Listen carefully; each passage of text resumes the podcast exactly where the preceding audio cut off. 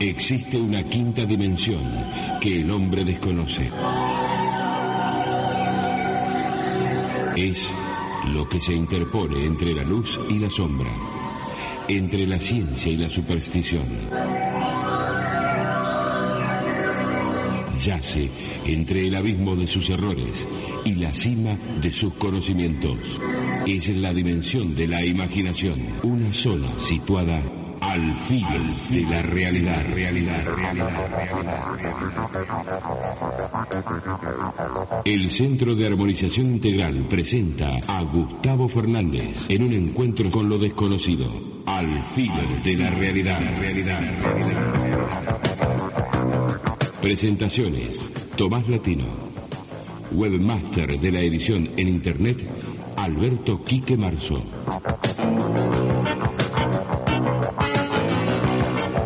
Y juntos caminaremos ya al filo de la realidad.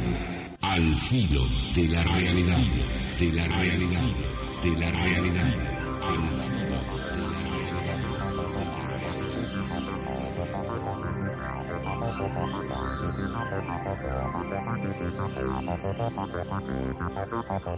Hola, hola, hola amigas, amigos, ¿cómo están ustedes? Soy Gustavo Fernández. Esta es una nueva edición extra de Al filo de la realidad, del espacio para hablar de los temas que nos apasionan, ovnis, parapsicología, civilizaciones desaparecidas, criptozoología, conspiraciones, enigmas y misterios del ser humano y el universo que lo rodea, siempre el aporte técnico y documental insustituible, invaluable de Alberto Quique Marzo y Emanuel Giudice.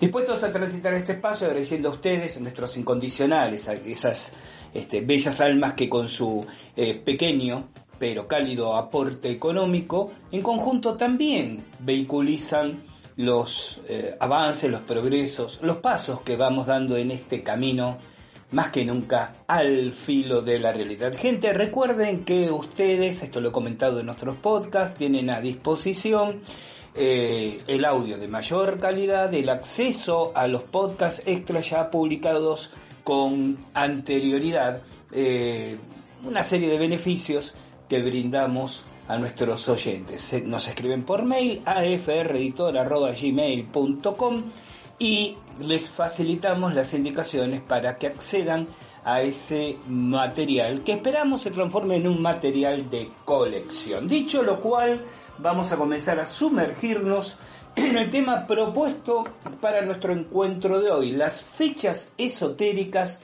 y su impacto en la vida cotidiana. ¿Qué es esto de las fechas esotéricas y de qué manera podemos, eh, si trabajamos con ellas, no voy a ceder a la tentación de decir si creemos en ella, porque estamos reduciendo todo a una cuestión de fe. Y esta idea de que si creo en algo, bueno, no le hace mal a nadie, pero no es objetivamente útil, funcional, eficiente. Y no voy a ceder a esa tentación porque yo trato de desterrar el verbo creer en mis este, afirmaciones, ¿no? Eh, o por lo menos lo empleo cuando entiendo, eh, quizás eh, con la disensión de mi eventual interlocutor, que no es necesario que abunde, abunde mucho en argumentaciones. Es decir, una creencia no se demuestra. Si yo digo yo creo en Dios, no tengo por qué demostrarlo. Creo, punto. Es mi creencia, es mi fe. Algunos dirán mi ingenuidad, mi superstición, mi, lo que ustedes quieran, pero la creencia eh, respalda esa postura. Uno no debe, cuando me dicen crees en los ovnis, no, yo en los ovnis no creo.